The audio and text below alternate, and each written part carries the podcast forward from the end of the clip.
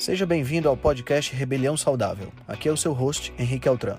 Esse podcast é o resultado da minha busca por uma maneira crítica de pensar, analisar fatos e nunca, nunca mesmo se conformar com o senso comum. Aqui você irá encontrar questionamentos, ceticismo inteligente, análise crítica e conhecimento, tudo isso regado com muita leveza e bom humor.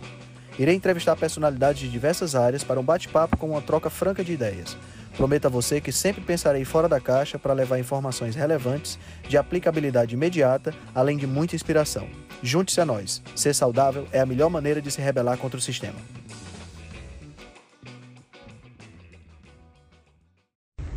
E aí, galera, vamos nessa! Sejam bem-vindos a mais uma Live Rebelde. Vamos entrando. Boa noite, boa noite, boa noite. Sejam todos muito bem-vindos. Oi, Isabela, tudo bem?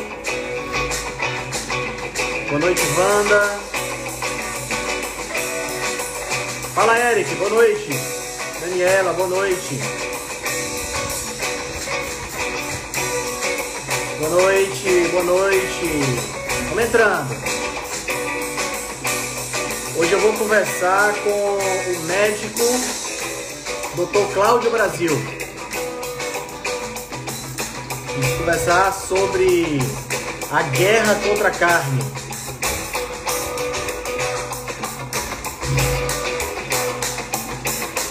Muito bom, vamos entrando. Boa noite, Rosângela.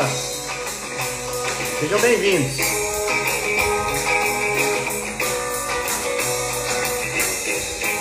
Noite. Show, só aguardando o nosso convidado entrar para a gente já começar.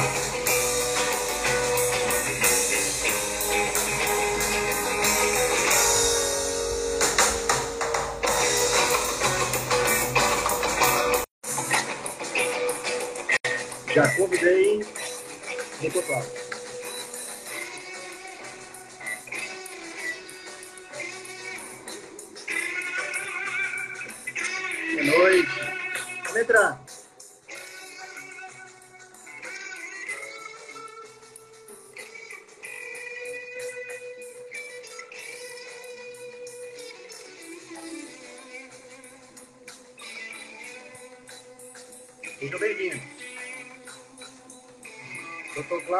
Já está na área.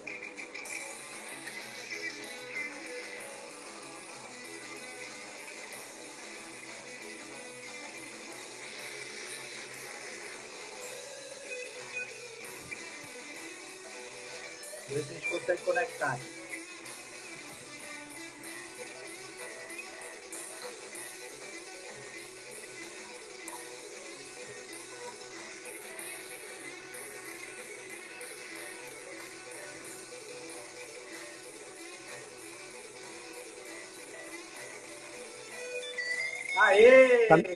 E aí, Henrique, tudo bem? Tudo show de bola, meu amigo. Tudo bem com você? Tá me ouvindo? Estou lhe ouvindo super bem. Beleza, beleza. Vamos conversar então, cara. Que show, que show, cara. Prazer ter você aqui. Muito obrigado por ter aceitado o convite. É, é uma honra para mim porque eu acompanho vocês. Eu acho que tem uma batida, uma vibe muito legal no Rebelião. E eu curto muito, cara, a batida de vocês, a energia que rola. Hoje rolou uma treta ali de tarde ali, eu achei a condição muito boa, cara. Acho pois muito é, bom. eu acho, muito eu acho bom. interessante. É um orgulho estar nesse ter... grupo a gente ter essa liberdade para discutir todas essas coisas, né? E para conversar livremente, porque afinal de contas, onde é que a gente vai se não for através da discussão e da, da conversa, né? Isso, e a gente pode ter pequenas discordâncias, mas com respeito e, e tentando entender um ponto comum. E eu acho, aquilo, acho que foi tu que falasse isso, não lembro se foi alguma colega que falou, e uh, é importante que cada dieta tem uma particularidade, uma peculiaridade. Tem para pessoas vai funcionar mais uma coisa, para outras vai funcionar mais outra. Então não existe uma receita única, nenhum algum, alguém que seja dono da verdade, que tem toda a receita de todo o bolo. Então é uma coisa assim que é, existem várias possibilidades dentro da nossa adaptabilidade humana, né? Exato, exatamente. E assim, eu acho que aquelas pessoas que se que se apresentam como donas da verdade, via de regra, são pessoas que acabam, acabam perdendo ótima chance de ajudar, né? De ajudar pessoas que precisam, porque, não, como você mesmo falou, não existe verdade. Na realidade, o que nós temos é um mosaico, né? uma colcha de retalhos. Eu pego aqui as ideias do Cláudio, eu pego aqui as ideias da Gabriela Streit, eu pego aqui as ideias, né? Eu vou pegando essas ideias e vou jogando isso numa colcha de retalhos e formatando a minha a minha metodologia para atuar junto aos meus pacientes. Aquela pessoa que não aprende ou que para de aprender, ela morre no tempo, ela morre e esquecem de enterrar, né? É, porque são questões bem complexas. A gente não consegue ter um domínio uh, completo, obviamente, nem parte do, do, do todo, assim. Então Sim. é importante saber ter os limites da tua ignorância, né? Saber, olha, até esse ponto eu vou, esse ponto eu não vou. Eu, por exemplo, sou uh, meu, um ponto muito evidente para mim é a questão do, da parte de atletismo numa low carb ou numa questão cetogênica também. Eu não tenho experiência com isso. Então uhum. não é meu, minha batida. Né? A minha batida é outro, outro tipo de coisa. Entendi. Então acho que é legal a gente saber assim, ó, isso aqui é, é, funciona, eu sei isso aqui, isso aqui eu não sei. E, algumas coisas até que tu acha que sabe, também não sabe. Também. Exato. Então tem que estar tá bem. e, e, é interessante que, que você, tocou, você tocou num ponto importante. A gente tem que ter noção daquilo que a gente não sabe. Né? Porque assim, isso. o que a gente sabe é um pouquinho. Né? Isso. Aí, fora do que a gente sabe, tem um círculo maior assim, que é o que a gente sabe que não sabe. Que está aqui. Mas todo esse restante desse universo aqui, a gente nem sabe que não sabe. Exatamente. Tá e tem algumas coisas que tu acha que sabe e tu não sabe também. Tu isso, aprende tá, coisas novas. Então... Ainda tem um bocado de coisa aqui no meio que você até acha que sabe e está no outro universo, né? Exatamente. Tá, tá achando que tá sabendo, só que não, né? Verdade, verdade. Meu amigo Cláudio, vamos, vamos se apresentar para o pessoal. Eu acho que já tem uma galera aqui que, tá, que já lhe conhece, com certeza. Eu acho que boa parte dos seus seguidores estão aqui. Mas tem uma galera que não lhe conhece ainda. Por favor, se apresente para o pessoal. Fale um pouquinho da sua trajetória na medicina. Olha, eu sou de Bagé, uma família de não médicos, família de professores, comerciantes, pecuaristas, até área da área da agricultura também, pecuária, e mas não tinha nenhum médico na família. Eu fiz medicina, eu na verdade eu gostava de ciências, gostava de biologia, química, matemática, física, português, literatura, era um cara muito gostava de tudo. Você é que nem e... eu, né? E, é, é, eu era um nerd, assim, mas eu, eu gostava de estudar. Eu era muito, sou muito curioso, muito curioso. Eu me identifico muito contigo nesse aspecto de gostar de ler, de se me pagasse para eu ler, eu ia fazer resenha. Esse tipo de coisa é mais ou menos a mesma batida. Buenas. Aí uh, teve um problema. Eu não, eu não gosto de hospital, não gosto de sangue, não gosto de cirurgia. E, e não consegui me ver fazendo medicina, embora eu gostasse de gente e tivesse muita curiosidade com a questão da biologia, da vida.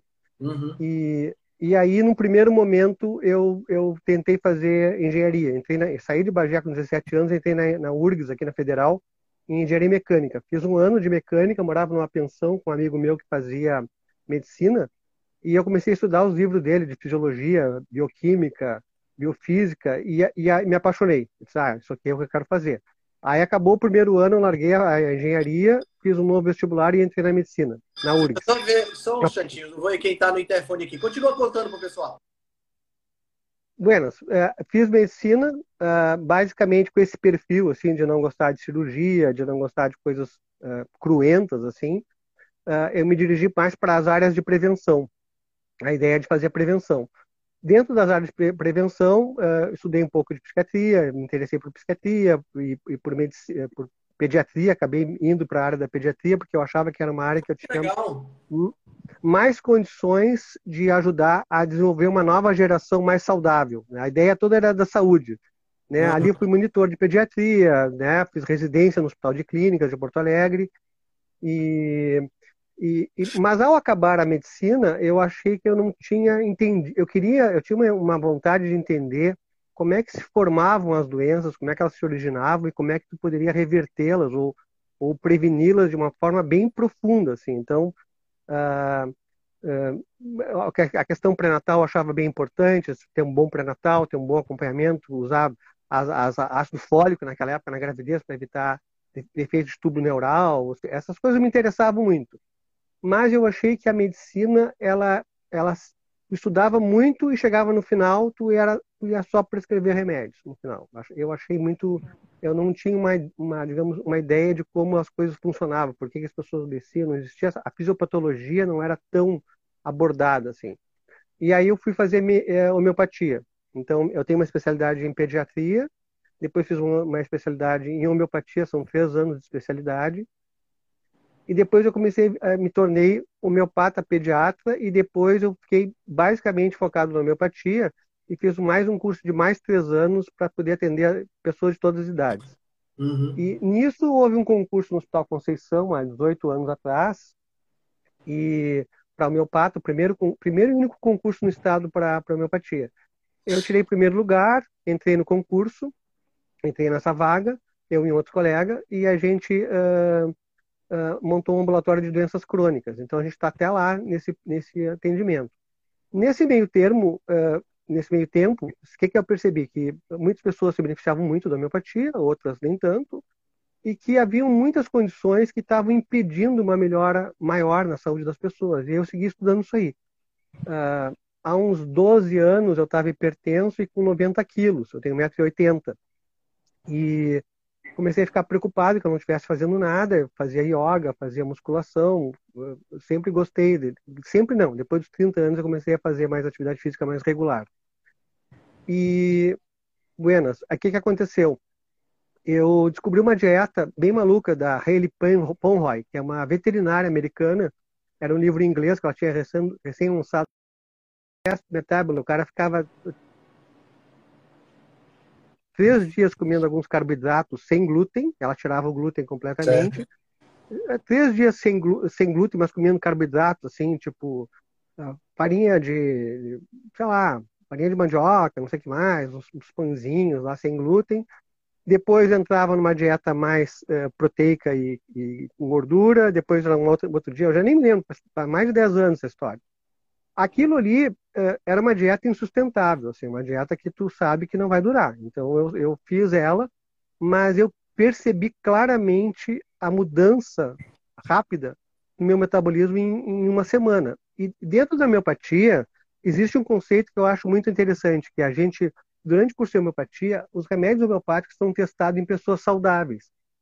E a gente é acostumado, é treinado a observar os teus sintomas uh, na saúde e na doença. Então, tu, tá, tu tem um treinamento clínico de, de ficar observando. Ah, hoje aconteceu tal coisa comigo, eu estou assim, hoje aconteceu tal coisa, eu estou assado.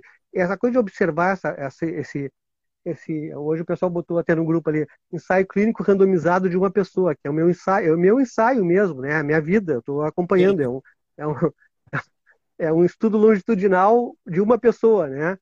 Uhum. É, esse tipo de experiência é, eu fiz naquele momento com alimentação e, e provocou eu e a minha mulher fizemos junto, a minha mulher é médica também, nós fizemos juntos essa experiência e, e foi muito impactante de perda de peso, a pressão caiu, eu disse, ah, isso aqui, aqui tem coisas muito interessantes, assim, achei que, que tinha um caminho que fugia do convencional, então tudo que o convencional falava, né, ali abria uma porta já tinha lido Barriga de Trigo, já tinha lido alguns livros anteriores, assim, que estavam mexendo com a minha, com a minha cabeça, assim. É, logo depois eu li o Rob Wolf, o, o Dieta Paleolítica dele. Sim. E depois fui, fui para os livros do Marx Sisson, outras pessoas também que, que, que mexeram comigo, e entrei numa, num processo palio, assim. Certo. E isso, uh, pela experiência mais ou menos pessoal... Há, atrás, há uns 12 anos, mais ou menos. Pô, 10, 12 anos. Você, você estuda faz essa tempo. área já faz muito tempo, né? Faz bastante tempo. Aí uh, comecei a, a, a, na família, foi meu, meus primeiros testes comigo mesmo e com a família, né? Foram as pessoas primeiros que a gente testou e, e aí fui atrás da, da, bibliografia e lendo esses autores todos. Uh, aí passei para os pacientes em consultório, os pacientes em consultório tiveram uma, os, os, que fizeram direitinho, entenderam a proposta, foram uh, evoluindo muito bem, teve um resultado bem interessante. Uh, dentro da homeopatia, existe também uma estratificação de doença crônica. Uhum. E uh, tu classifica. Uh, a, a, questão de classificação de doenças é uma coisa muito. É uma, são categorias que a gente cria, o ser humano cria por observação ah. ou por dados laboratoriais. classificação de síndrome metabólica, né? Então, ah, o cara lá criou, o Raven criou aquelas categorias: aumento de triglicerídeos, aumento de circunferência abdominal, aumento de pressão arterial, todas essas, essas questões que a gente já conhece. Uh, então, dentro da homeopatia, é, eu consegui enxergar três grupos de, de, de, categorias de doenças crônicas principais. Uma, um grupo metabólico, Entra, entra, entra hipertrigliceridemia, hipertensão, esteatose é, hepática não alcoólica, entra epidemias em geral, uh, alterações de, de, ácido úrico, gota. Tá, dentro da homeopatia está descrito isso aí como uma, uma síndrome, né? Uh, depois tem um grupo de autoimunes, que para nós não é só a doença autoimune, existe um terreno autoimune. Trabalha muito com a, com a ideia de terreno. Ah, tem um grupo das autoimunes. E tem um grupo ainda que ele tem uma, ele é, teoricamente ele, é, ele, ele tem ele tem parte do, do metabólico e do autoimune que é o, o câncer. O paciente com câncer ele pode ser um câncer com um fundo metabólico, ou seja, uma questão da insulina lá em cima, uh, com resistência à insulina ou hipercortisolemia junto, ou outras alterações associadas com, com tireoide também, uh, tu pode levar um, a um câncer, um tipo de câncer tá? Uh, com fatores de crescimento relacionados à insulina e outros. E existe um outro tipo de câncer, isso de maneira mais genérica, mais relacionado à doença autoimune, que são cânceres relacionados a mutações, a distúrbios mitocondriais, bem, tanto no metabólico quanto no autoimune tem distúrbio mitocondrial, mas assim, sim, sim. mas são, são coisas mais pega o sistema nervoso, pega o digestivo, muito, muito assim, de uma maneira muito evidente, com desbiose, com leaky gut, com várias alterações associadas. E eu, e eu simplesmente, ó, vou criar um, um, um perfil de tratamento, por uhum. exemplo, a, a, na parte autoimune, a minha dificuldade maior, quando, quando eu fiz a, a questão paleolítica, fiz um protocolo paleolítico para trabalhar com os pacientes, eu descobri assim, ó, se fizer uma low carb, ou fizer uma palio, ou chegar numa carnívora, uma cetogênica, não necessariamente carnívora, mas a carnívora em geral, se ela é bem estrita, ela é cetogênica também.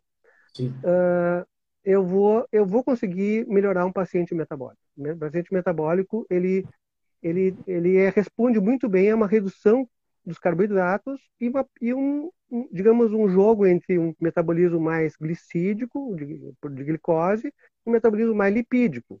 Então ele vai poder jogar com isso aí uh, tranquilamente. Então não é uma coisa tão, tão complicada assim. Quando entra os pacientes autoimunes, e, e eu, tenho, eu tenho bastante paciente autoimune, aí fica uma coisa um pouco mais complicada, porque o paciente autoimune ele é muito sensível a remédios, a, a alimentos, e sensível a um nível assim, que eu diria assim, uma coisa é, é, é mais que exagero, é uma coisa máxima, né? come um pãozinho. Eu, por exemplo, semana passada eu comi um pãozinho, um brioche num bauru de carnívoro aqui em Porto Alegre. Me deu uma rinite desgraçada. Pensei, passei dois, três dias com rinite. Uhum. A, a, a, história familiar não é uma história autoimune, mas é, existe essa hipersensibilidade no meu caso em relação a isso. Sim. Então, por exemplo, são pacientes sensíveis a pequenas, pequenas quantidades de alimentos, Uh, as urticárias estão dentro desse quadro também. Uh, são, psoríase são pequenas também, né? psoríase, né? lúpus, artrite reumatoide, Parkinson, todas essas, essas doenças uh, importantes. Aí eu uh, comecei a usar um prot protocolos da Sarah Ballantyne, mais da Amy Myers, tem, a, tem outro da Terry uma médica, Terry Walsh. Terry Walsh que era uma desgraça para o paciente poder colocar em prática, porque era aquela, aquele arco-íris de vegetais e mais, e mais animais também juntos, então é uma coisa muito complexa. dificuldade, né, Cláudio? Muito complexo. E, passe, e no, no, SUS, eu comecei também a trazer isso para o SUS, uh, também muito complicado para os pacientes aderirem. É uma questão Sim. toda de adesão também. Uh, e, e na, na, minha prática clínica, sim, um terço dos pacientes são autoimunes ou tem terreno autoimune ou tem doença autoimune, não é pouca coisa. 70% mais ou menos, a maioria, o grande grosso, é metabólico. Alguns são metabólicos tá, com doenças autoimunes juntos, tem pessoas que são mistas, né? E outros são autoimunes, especificamente, bem autoimunes. É, esses pacientes, eles não toleram bem uma low carb mais frouxa, assim, sabe? Na minha experiência. Uma, uhum. uma, a low carb vai beneficiar algum grau no nível inflamatório, vai, vai trazer algum benefício, mas não vai trazer um benefício uh, nesse aspecto, tipo, ah, comer um feijãozinho já degringolou a coisa, tá? faz uma crise. Se tu olhar um exemplo bem interessante que está registrado, é o da Michaela Peterson e do, do Jordan Peterson. Então, eles, relatam ali a história deles, tu vê claramente, assim, é a história de um paciente autoimune porreta, assim, É, paciente caso, autoimune caso normal. dela, assim. no caso dela, o pessoal que está escutando a gente que não conhece, o Jordan Peterson é aquele autor, da, um autor extremamente famoso, um best-seller, As 12 Lições... 12 Lições para a Vida. É, é, alguma 12 coisa regras para a vida. Ele é um psicólogo canadense, né? tá? Professor universitário. Ele escreveu um livro que é, é, o sentido da, não é o sentido da vida, é, é o sin- The Meaning of, não, não me lembro o livro. É um livrão de mil páginas, maravilhoso. E dali ele extraiu o 12 regras para a vida e o Além da Ordem, que é um livro ah, que, que mostra assim a polaridade entre a ordem e o caos, né? Que eu acho Isso. bem interessante E- essa, essa, E essa a Micaela, que inclusive casou agora, né? Eu acompanho ela na, na- no Instagram. Ele tem uma filha, Micaela, que desde os 5 anos de idade que exibe uma hipersensibilidade a todo tipo de alimento. Ela, com 12 É, anos, ela- fez a primeira cirurgia de, de, de reposição de prótese, né? Teve que fazer a cirurgia, se não me engano, foi todo Ela teve, ela teve, se não me engano, é, olha, uma dezena de cirurgias é, ortopédicas por causa do artrite reumatoide juvenil. É. E um quadro muito grave, sabe? Muito grave. E, É, no caso e dela, eles caso e dela, os meus soube é que ela só, só tá comendo carne de carneiro e, e temperada exclusivamente com sal e, e água. A última notícia. É um negócio assim que, para ela conseguir colocar a artrite reumatoide dela em remissão, ela teve que restringir.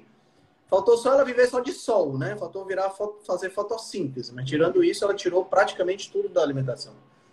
É, esses pacientes, eles são pacientes, essas pessoas são pessoas, digamos, é o polo máximo da patologia, né? Dentro do que tu consegue entender a patologia. Assim como aquele cara ali que come, ah, que não come tanto, assim, ah, toma um suco de laranja, não sei o quê, tá, tá, tá, e faz uma esteatose burral hepática também. Tem algum Sim. fator ali, um, um polimorfismo que favorece aquele tipo de, de alteração.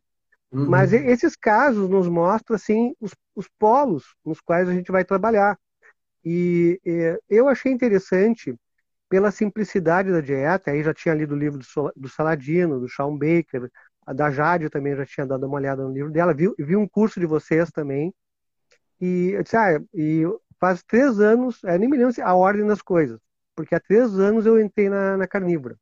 Fiz um- um uma auto-experiência de tre- há- há três anos atrás, eh, Legal. em setembro de 19, e para testar, para ver o que, que acontecia, eu e minha mulher. E, e foi uma carnívora estrita, porque a gente tirou o Então, chimarrão, tirou o café. Ah, é para fazer, vamos fazer a coisa radical mesmo, vamos fazer como, como tem que ser. Né? Ah. Aí fi- fizemos. Foi muito bom, porque tirar o café, tirar o chimarrão me deu um sono melhor, né? Eu consegui dormir uma noite super relaxada, mais sono, e, bah, e muitas vantagens outras, assim, além disso, né? Não foi o suficiente para eu parar de tomar cafezinho e nem para parar de tomar chimarrão. Você fez uma carnívora bem estrita mesmo, você parou até o chimarrão e o café. Parei tudo. Era água, carne e sal. Água, carne e sal. Sem nada. E um mês, bem feito.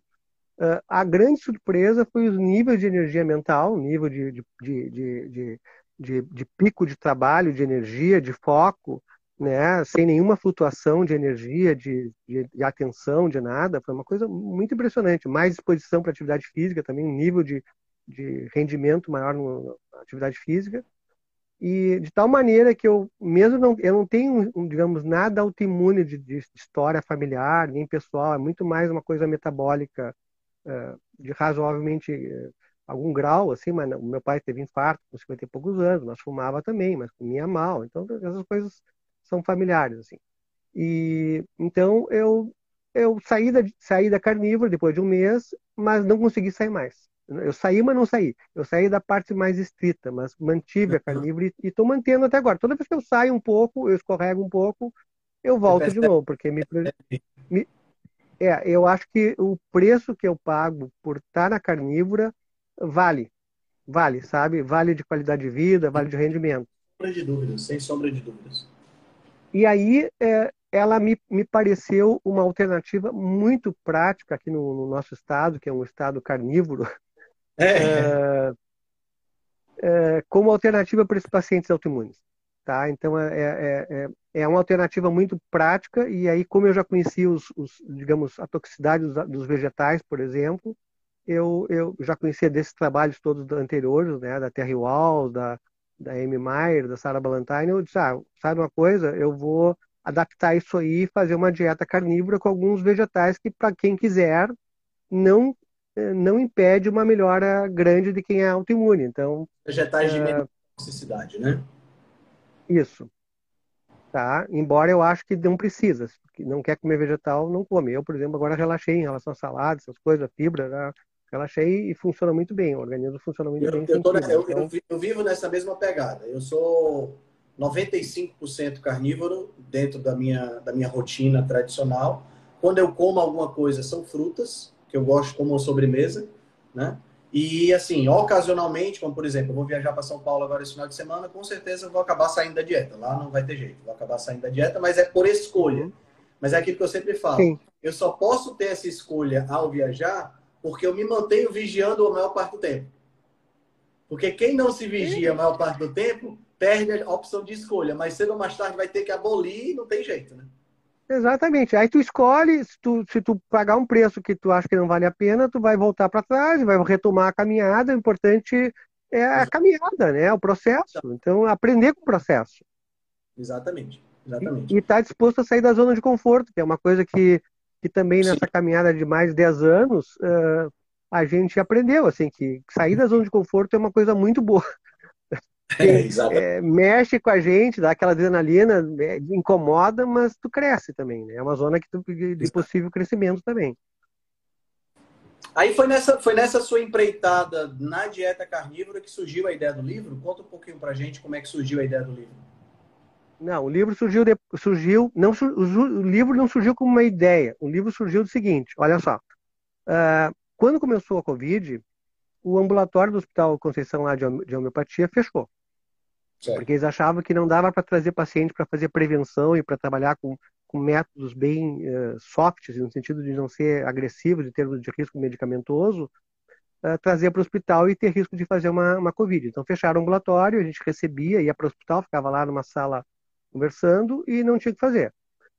Isso, uh, para algumas pessoas, foi normal, elas, elas toleraram isso aí. Eu, eu trabalho em emergência também, eu segui trabalhando em emergência pediátrica, que é, uma, que, é, eu estou me aposentando já, e, e trabalhando no, no, Hospital Conceição com a prevenção e mais consultório. O consultório fechou totalmente nesse período, e a gente fez algumas, algumas consultas online, mas era o que, era o que dava para fazer.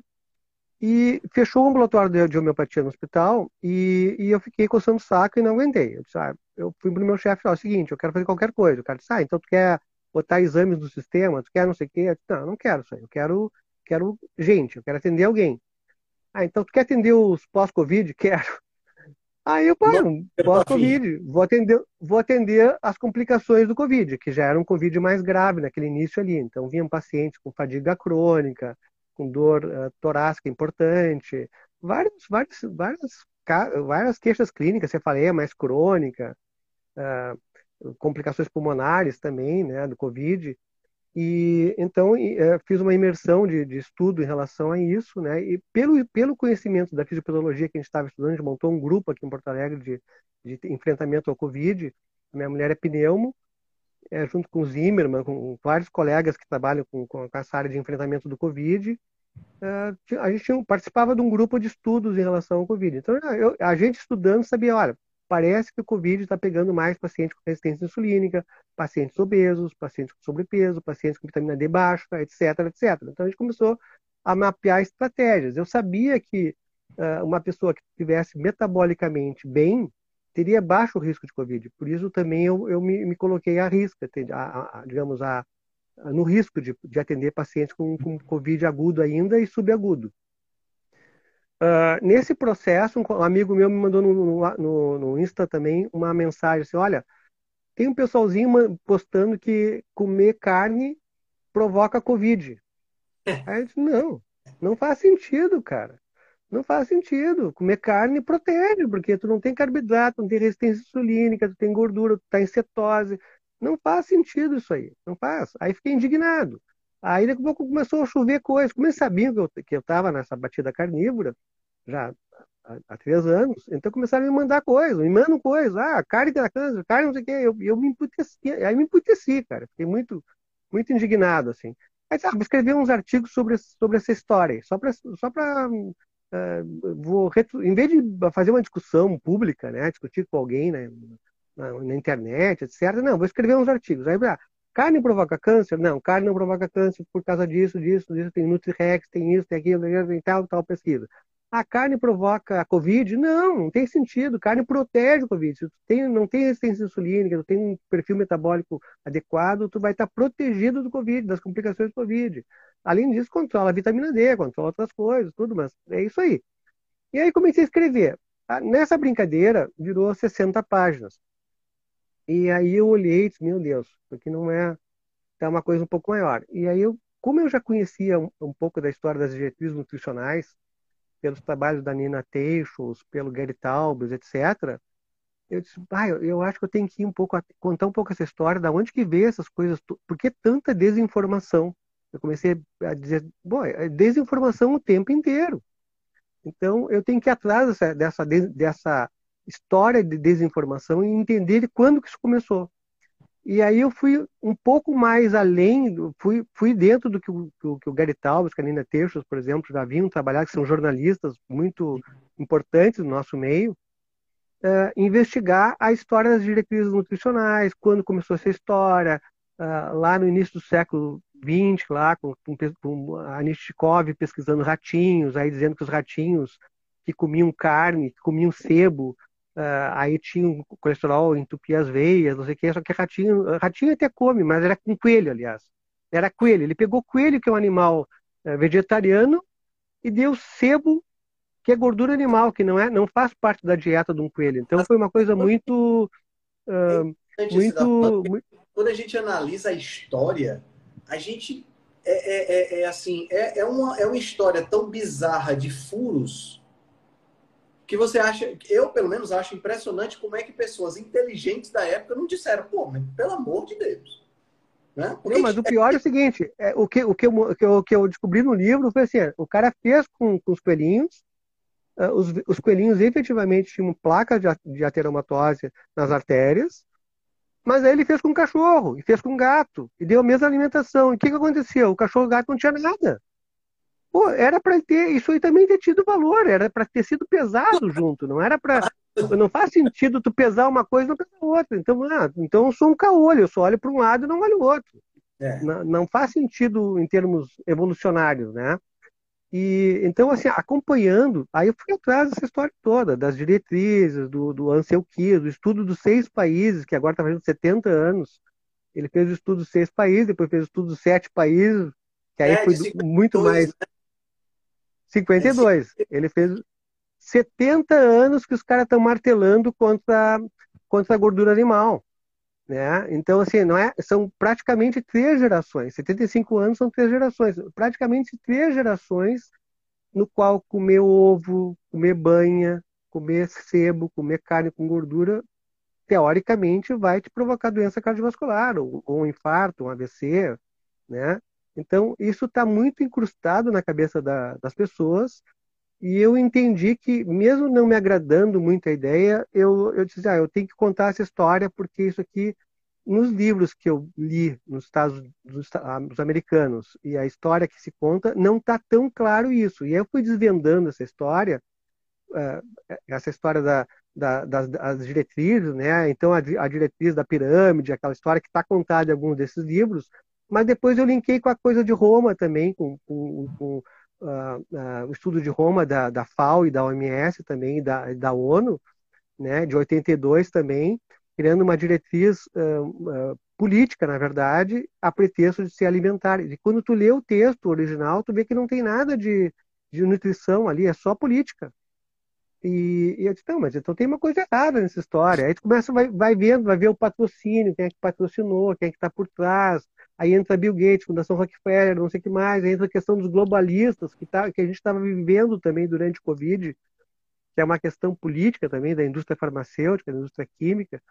Sim. E dos grandes conglomerados financeiros. Então tu fica, meu Deus, é uma, é uma história muito complicada. E, eu esse, esse aspecto do livro é um aspecto bem original, um aspecto bem diferente, tá? Que eu acho que até tem conversado com alguns colegas têm me pedido, ah, vamos publicar no exterior isso aí, porque tem, é uma coisa que não, não o, os livros americanos não entram nessa desse detalhamento nessa questão política tão claramente, que tem a ver com a nossa situação atual. E depois, as, as últimas duas partes do livro entra na questão das consequências das diretrizes nutricionais, né? É. essas diretrizes elas marca, marcam a, a, alimenta, a, cultura da nossa alimentação moderna, contemporânea, ocidental, e, e marcam para o mal. Então, as doenças aumentaram, aumentaram resistência insulínica, diabetes mellitus tipo 2 está explodindo, câncer explodindo, as doenças autoimunes também elas estão aumentando, né?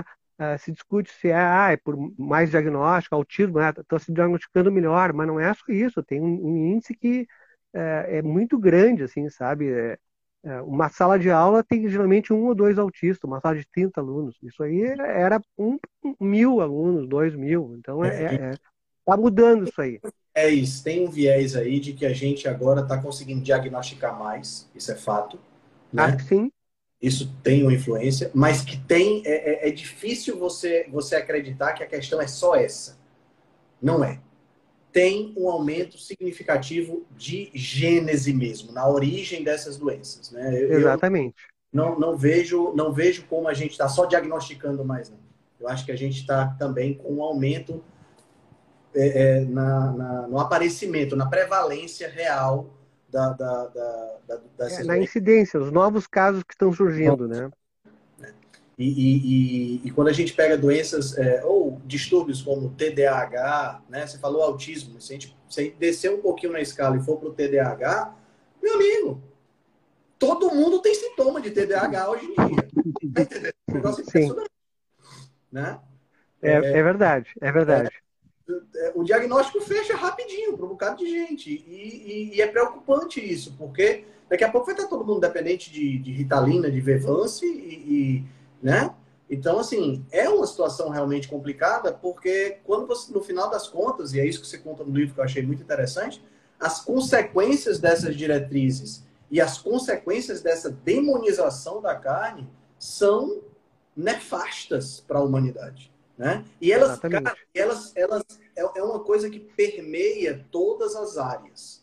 Né? É impressionante como permeia todas as áreas. Tem uma, uma, tem uma área que eu não gosto muito de discutir, mas que é muito susceptível a ela, que é a área religiosa.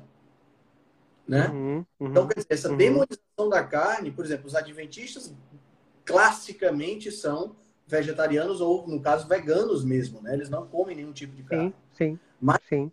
por exemplo, existe, existe uma deturpação, né? Eu tenho estudado um pouco sobre isso agora, até mesmo na doutrina espírita, existe uma deturpação de que a carne exacerba é, é, é, violência, de que a carne é um, um, um alimento de energia diferente. Tá entendendo? São, são determinadas uhum. coisas que é, é, uhum. é, funcionam de uma forma extremamente manipulatória e manipuladora da, da, da, da, de quem pratica esse tipo de doutrina ou religião, de forma que mantém as pessoas, ah, sabe, certinhas e. É, isso, isso sempre existiu, né, né, Henrique?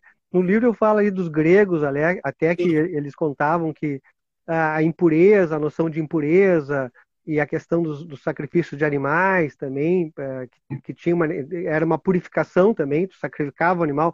Na verdade, o animal era, era um bem muito valorizado pelas religiões.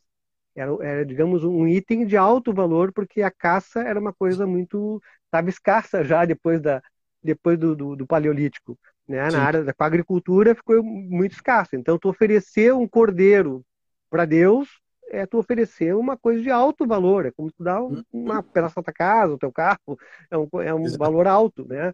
E, tem uma, e tinha uma ideia de purificação também. E essa ideia persiste, vai persistindo, as ideias elas vão tendo continuidade e a gente encontra isso nos, uh, nos Adventistas do sétimo dia, algumas, alguns vegetarianos se comportam como uma seita, né? E eu acho que tem, tem uma manipulação muito grande também, eles são manipulados, então eu, eu tendo a, a ter uma certa uh, compaixão, assim, eu, eu tendo, tendo a ver um vegetariano uma pessoa como ela até é vítima de um auto-engano, assim, de uma coisa uh, mental dela que está permitindo que ela entre numa coisa que vai ser difícil para ela ter saúde uh, se ela for vegana, por exemplo, eu acho muito difícil, a menos que ela suplemente. E aí entra outro aspecto também que, eu, que, eu, que tem a ver com o meu jeito de ser. Isso que eu digo. a forma como eu, eu trato meus pacientes e como eu coloco as coisas não é uma forma para todo mundo.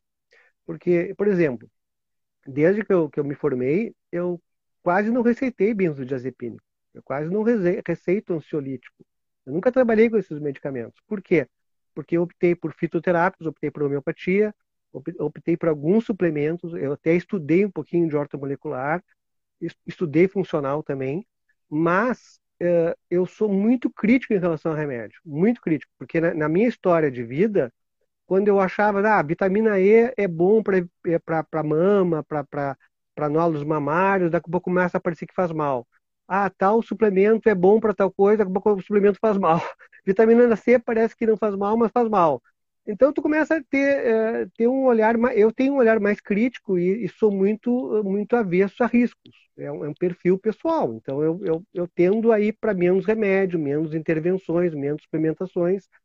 E, e aí eu é, acabei me afastando muito desse pessoal que, que trabalha com molecular, porque não tem nada a ver. Eu, quanto menos suplemento, melhor. E quanto mais natureza, mais alimento e mais sol e mais movimento, a coisa funciona melhor. Mais meditação, etc. Sim, então, eu tenho essa filosofia de, de só usar suplemento na, na, na última instância, né? Quando a pessoa realmente está precisando. Quanto, quanto mais a gente confiar, porque muitas vezes acontece também, né, Cláudio? Eu não sei qual é a sua opinião sobre isso, seria interessante você falar. Muitas vezes também você precisa fazer realmente uma intervenção, né? Uma intervenção é, é, com quantidades um pouco maiores ou concentrações um pouco maiores do que aquelas que você vê em alimentos. Mas na grande maioria das vezes, né? Porque a questão é, é quem você, quem está na sua frente. A grande maioria das pessoas vai se beneficiar só de mudar a comida. Mudou a alimentação, o cara em uma semana ele já é outra pessoa, né? Isso. Não precisa ficar Isso. assim com suplementos caros e, e, e cheios de marketing, manipulados e essa coisa toda. Eu vejo que isso aí é totalmente secundário perto da alimentação. Eu também acho. Então, assim, ó, por exemplo, pega um paciente, por exemplo, que tem nitidamente uma deficiência de B12, né? Tem nitidamente uma deficiência de B12. E é uma pessoa que come carne. Opa, tem alguma coisa acontecendo aí. Por que, que não por que, que não está absorvendo a B12? Então nós temos, eu tenho, eu me coloco duas, duas possibilidades.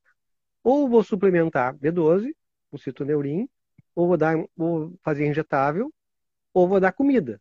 A comida Evidentemente, para suplementar B12 é fígado, né? O alimento mais rico, mais nutritivo. Uh, eu acho que vale a pena tu, se a pessoa tolerar usar, se alimentar com fígado momentaneamente, em algum certo período, vale a pena. Vale a pena, porque tu evita o medicamento. E eu acho que a vantagem também do alimento é que ele não é o pacotinho só do, da, da cianocobalamina, metilcobalamina, metilfolato. Não, ele tem um pool de coisas. Então eu digo, ah, quando tu tá comendo um fígado, tá comendo uma carne, tá comendo um monte de coisa. Tem zinco, taurina, metionina. Tem, tem é, é, assim, é, é, um mundo que tu tá comendo. É creatina junto, é tudo junto. Então, não, eu, eu prefiro sempre testar a via natural ver a resposta. Ah, o paciente não responde, não, então ele tem algum problema de absorção de B12, deve ter deficiência de fator intrínseco, vamos corrigir isso aí, vamos ver se ele tem outros sintomas, se ele tem uma, uma, uma desbiose, ou tem, ou tem refluxo, ou tem alguma, alguma, algum problema perturbando a digestão dele. Então, até para diagnóstico, é, me interessa testar com o alimento primeiro, entende? Ver se ele tem resposta. Uh, uh, hoje uma paciente disse, ah, por que tu não dá vitamina B, D para todo mundo? Não, não dou porque tem gente que tem vitamina D, pega um solzinho já tá com vitamina D boa. Outros não adianta, tu pode dar 10 mil, 15 mil e vai ficar patinando. Então tem alguma, alguma dificuldade de absorção. Temos que entender isso aí para poder. Ah, é, na verdade, é uma busca de entender as causas das doenças. A gente às vezes trabalha um pouco a cega, sem entender completamente, mas muitas vezes a gente vai entendendo, vai, vai aprendendo com, com o processo, né? Exatamente, exatamente. Cara, vamos, vamos, vamos pegar aqui o gancho da carne vermelha para a gente falar um pouquinho, né? E uhum. depois eu queria que você falasse um pouquinho uh, do seu, onde é que está vendo o seu livro, como é que o pessoal pode comprar, mas vamos falar um pouquinho. A gente sabe que tem, tem, tem, duas, tem duas questões aí importantes em relação à, à carne vermelha. Uma delas é, existem nutrientes que são exclusivos da carne vermelha. Você não encontra em nenhum outro alimento, com exceção você não encontra nenhum outro alimento. Você não vai encontrar em vegetais, você não vai encontrar em fungos, você não vai encontrar em frutos, você não vai encontrar em nenhum lugar. E existe, por outro lado, uma série de mitos que se construiu de que a carne vermelha ela é tipo assim, a, a, a, ela abre o sétimo selo do inferno, né? Quando você come. Ela é tipo uhum. um, um, um, um alimento que foi Satanás que colocou na terra para adoecer a população, né? Uhum, então, uhum. vamos falar um pouquinho dessa questão dos nutrientes. Que nutrientes existem apenas na carne, né? ou na carne vermelha, eu acredito que na carne vermelha em maior quantidade, e por que, que esses nutrientes são importantes? Né? De uma maneira geral, a gente não precisa também detalhar todos aqui, até porque senão perde a graça, o pessoal vai comprar seu livro. Né? E eu quero que o pessoal leia, porque o livro é muito bom e tem uma, uma qualidade de informação, uma perspectiva histórica, que eu sou ótimo. Eu adoro uhum. perspectiva, eu adoro essa questão histórica, sou muito fã de entender a história. Eu acho que, inclusive, Exatamente. Lacunas, eu acho que essa é uma das lacunas na formação do profissional da área de saúde eu imagino que você não uhum. estudou história da medicina quando se formou. Não. E não. eu não estudei nutrição, nem história da ciência, nem absolutamente nada disso. Né? Na faculdade, não.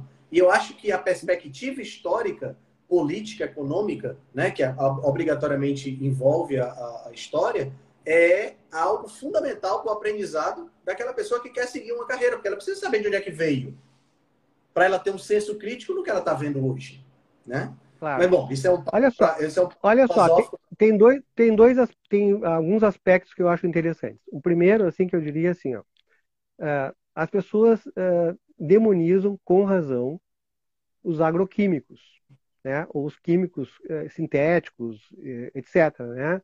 Medicamentos, antibióticos, etc., que são dados para os animais e que existem também na própria produção animal, né? e também na produção vegetal, mais ainda na produção vegetal. Quem, quem quer do setor primário, quem trabalha com campo, sabe que o vegetal é muito mais, é, digamos, intoxicado para poder é, a, a, planta dar um fruto adequado, ser colhida adequadamente, para não ser consumida por insetos, por fungos, por vários predadores, do que o próprio animal. O animal ele é é, ocasionalmente medicado, mas não é uma coisa, uma intervenção tão grande como num vegetal.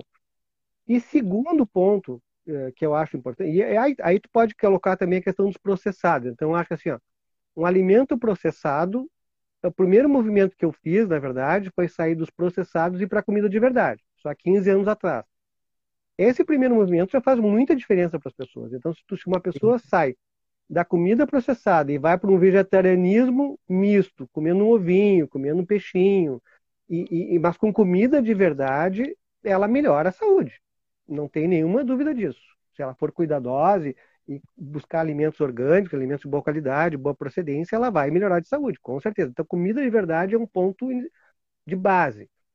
À medida que a gente estuda e sabe os riscos dos, dos, dos processados, ou dos químicos presentes nos, nos vegetais e nos animais. E depois que, que a gente descobre também que os vegetais têm toxinas vegetais, que são naturais do vegetal, e que um terço das pessoas são, eu diria que eu digo que é um terço porque é a minha experiência. Eu, eu posso, isso não tem valor científico, é um valor de experiência. São o que você observa na, anos... sua, na sua clínica, né? Na, na, clínica e no hospital, que é um volume muito grande. São pacientes do SUS com volume gr grande de atendimento todos os dias, são cinco dias da semana, quatro horas e meia atendendo. Então, é um volume grande de pacientes. E é, um terço dos pacientes tem um terreno autoimune. Ou eles vão ter uma doença autoimune que faz o diagnóstico, ou eles vão ter aspectos de doença autoimune. Hoje eu atendi uma paciente no consultório que tinha uh, uma antiperoxidase super elevada, de 500, tá? bem elevada, mas ela não tinha sintomas de hipotiroidismo nem de hiper, ela estava tava equilibrada, mas ela tem, então não dá para dizer que ela tem, uma, ela tem, ela tem, o diagnóstico dela é Hashimoto, mas não dá para dizer que ela tem uma tiroidite, uma hipertiroidismo, um hipotiroidismo, não, porque ela está funcionalmente ela está equilibrada, mas ela, ela tem anticorpos destruindo, destruindo a tiroglobulina dela. Ela tem esses anticorpos, então ela tem terreno autoimune, né? Uh, então, isso é o dia a dia da gente. Esses pacientes autoimunes são muito sensíveis às toxinas vegetais, do vegetal orgânico, vegetal da natureza. Quando a gente estuda a nossa história da alimentação humana, a evolução da alimentação humana, fica muito claro que a gente tem o cérebro que a gente tem, desenvolveu linguagem, desenvolveu arte, desenvolveu ciência, passou o bipedalismo, caminhar mesmo, né? Ca caçar, formar estruturas sociais complexas, com famílias, com sociedade, com cidades, com globalismo, uh, isso se deveu, em grande parte, ao consumo de gorduras de origem animal e proteínas de origem animal. Isso aí não tem dúvida. Está né? tá bem documentado. Né? Nos fósseis, no livro, eu coloco bem isso aí. Quando, quando eu fiz também, peguei um, um livro que é bem interessante, do Voegelin, que que ele mostra a questão dos. Uh, uma comparativa entre herbívoros, carnívoros e humanos, uh, no livro, não sei se chegasse a ver essa parte, eu criei uma tabelinha em cima do livro do, do, do Voegelin. O, o Voegelin vai mostrando o sistema digestivo desses grupos de animais, né, uh, mamíferos, e então mostra um mamífero é, herbívoro, né, o, o, o, digamos, dois estômagos, mais o rumen, mais o bacinete, várias câmaras digestivas para poder fazer a digestão, e a nossa, com um estômago só e um pH de 1,5, né? 1,5 é praticamente um pH de um urubu, é um pH, é um pH extremamente ácido. Então a gente tem todo, todo, digamos, no livro é bem colocado isso aí, é, é, é, é, a gente tem um perfil de sistema digestivo e de evolução, de história evolutiva, muito centrada no carnivorismo. O carnivorismo fez a diferença nossa em relação aos, aos outros uh, antropóides, outros macacos. Né? Não sei se a gente se origina deles, mas se a gente origina deles, a gente era um vegetariano que virou um carnívoro.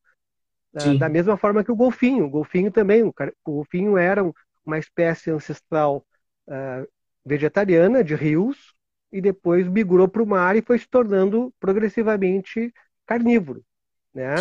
Uh, o contrário, por exemplo, do panda. O panda era um carnívoro original é. Né? E depois foi indo para um herbivorismo e que agora ele está numa situação que ele está praticamente à extinção. Isso é um tema é. bem interessante. O tem, o tem uma característica que ele tem um, um, nicho alimentar extremamente restrito, né? Ele só come folha de eucalipto. Isso. Isso. Bota ele com E ele folha... passa o dia inteiro, e ele passa, ele registra bem o tipo de, de, de funcionamento de um herbívoro, né? Ele passa o dia inteiro comendo folhas né, e vegetais para poder para poder fermentar. Ele precisa das bactérias para fermentarem, para fazer a digestão, para transformar aquilo em ácidos graxos e, e, e carboidratos para poder uh, sobreviver. E, então ele passa o dia inteiro dormindo e comendo, dormindo, dormindo, comendo, dormindo, comendo. A vida dele é, é inativa, é uma vida muito. Né? É a vida de todo herbívoro é essa. Né? Todo herbívoro tem duas características, eu diria três características que são comuns a praticamente todos os herbívoros. Primeiro, não param de comer. Exatamente. Param, não podem parar de comer. Eles só param quando estão dormindo. Né? Quando não estão dormindo, eles estão comendo. Isso acontece porque a densidade energética dos vegetais é baixíssima. E a densidade vegetal também. Aí me gera a segunda observação. Todo herbívoro depende de fermentação. Exatamente. Porque ele, ele herbívoro, ele não tem a capacidade de do, do vegetal ele obter todos os nutrientes que ele precisa. Na realidade, todo herbívoro, isso vale para o primata herbívoro, muito parecido com a gente, como o gorila, isso vale para a uhum. vaca e para o urso panda. Todo herbívoro uhum. tem aparelho fermentador que vai variar, claro, a vaca é ruminante, o gorila não é, então isso tem uma coabitação com as bactérias para poder fermentar e poder produzir os, os ácidos graxos que ele precisa para formar gordura, para formar proteína, a própria decomposição das bactérias no intestino desses animais Exatamente. vai formar os aminoácidos que vão ser absorvidos para formar a proteína dele, o próprio músculo que a gente vai comer de uma vaca vem dessa decomposição das bactérias. Exatamente. Né? É, então, é, assim, ó, eu... a gente é vegetariano, a gente é vegano, né? Que a gente nasceu para ser assim, porque a gente não tem garra, não tem, não tem dente, né? Que essas, essas, esses argumentos eu ia, eu ia dizer imbecis, mas eu não vou dizer isso não, porque pode ofender, né? São argumentos é, pouco científicos, né? Mas dizer que a gente, que a gente é, nasceu para ser vegano é ignorar completamente a anatomia do nosso sistema digestivo, né? Não, a gente, na verdade, é um ser que se originou no, no, no vegetarianismo, Sim. manteve algumas particularidades para porque garantiu a sobrevivência. Então a questão da, da sobre, a questão energética, a questão da energia, conseguir energia suficiente para sobreviver a períodos de fome, de dificuldades, era crucial. Então a gente manteve, por exemplo, a amilase salivar para gerir saliva, por exemplo, gerir amidos, a gente manteve. Então a gente tem uma, características de quem pode comer vegetal. Eram, né? Da época que a gente era vegano. Isso, exatamente. Mas a gente é, também tem muito, aliás, tem muito mais características. No, no, livro eu coloco bem isso. Essa, essa, comparação do sistema digestivo é muito interessante, porque eu, para mim, assim, fica muito evidente uh, que a gente tem um sistema digestivo totalmente para carnívoro, né? Ah, na verdade, na verdade, super carnívoro até. Aquele estudo sim, que o Saladino coloca no livro dele ali dos, do nitrogênio 13, né, marcando ali o nível de, de proteínas que se comia há 30, 40 mil anos era acima dos lobos e dos leões. Era, era um nível muito superior de, de carnivorismo. É então, assim, o que, que, tu, que, que tu tem na, no alimento de origem animal? Tu tem todos os aminoácidos que tu precisa, completo de aminoácidos, inclusive alguns aminoácidos que tu não vai encontrar no, no vegetal, uh, tipo a taurina, a creatina, né, um conjunto Sim. de aminoácidos. Tu vai, tu vai, no animal criado a campo, que pasta, por exemplo, que é o mais comum do, do, da, da, pecuária, uh, tu vai ter um perfil de ômega, de ômega, de gorduras, bem interessante. Vai ter um ômega 3 e ômega 6, uma proporção bem adequada, 1 para 6, 1 para 8. É uma proporção bem interessante, que, para nós é muito boa. Né? Uh, ao contrário de uma alimentação convencional, com muitos óleos vegetais processados, que vai para 1 para 20, ou até um pouco mais, que é bastante inflamatória e cancerígena. Então, a gente tem um perfil uh, de gorduras, ali nas gorduras saturadas e polissaturadas, é, uma, é, um conjunto de gorduras que tem no animal. Uh, esse conjunto de gorduras é uma fonte de energia extremamente potente, ela é bem mais potente que o carboidrato como, como fonte de energia, além de ser, serve como energia instantânea para o organismo, é uma energia que serve instantaneamente, a menos que tu coma carboidrato, que aí tu vai o carboidrato, como ele, ele, não, ele tem toxicidade também, ele precisa ser mantido no nível mais controlado, mais estreito, por isso a insulina, né? O, o carboidrato é, é, consumido na hora, né? Na, na hora que tu comeu o carboidrato, tu está fazendo uma atividade física intensa, tu vai consumir o carboidrato e, e vai conseguir controlar ele em uma faixa mais estreita. Mas eu não tenho nenhuma dúvida que, que, que glicemias acima de 120, 130 são tóxicas em certa medida, vai provocar glicação em proteínas e, e, em ácidos graxos em alguma medida. E isso não é bom, não é bom. E quando se comparava, antigamente, se comparava as, as, a, o perfil de aminoácidos. Hum, pode falar. É, você falou uma coisa, não é bom essa hiperglicemia, oxidação, glicação e tudo mais, independente deste carboidrato estar sendo consumido de forma a fornecer energia durante o exercício.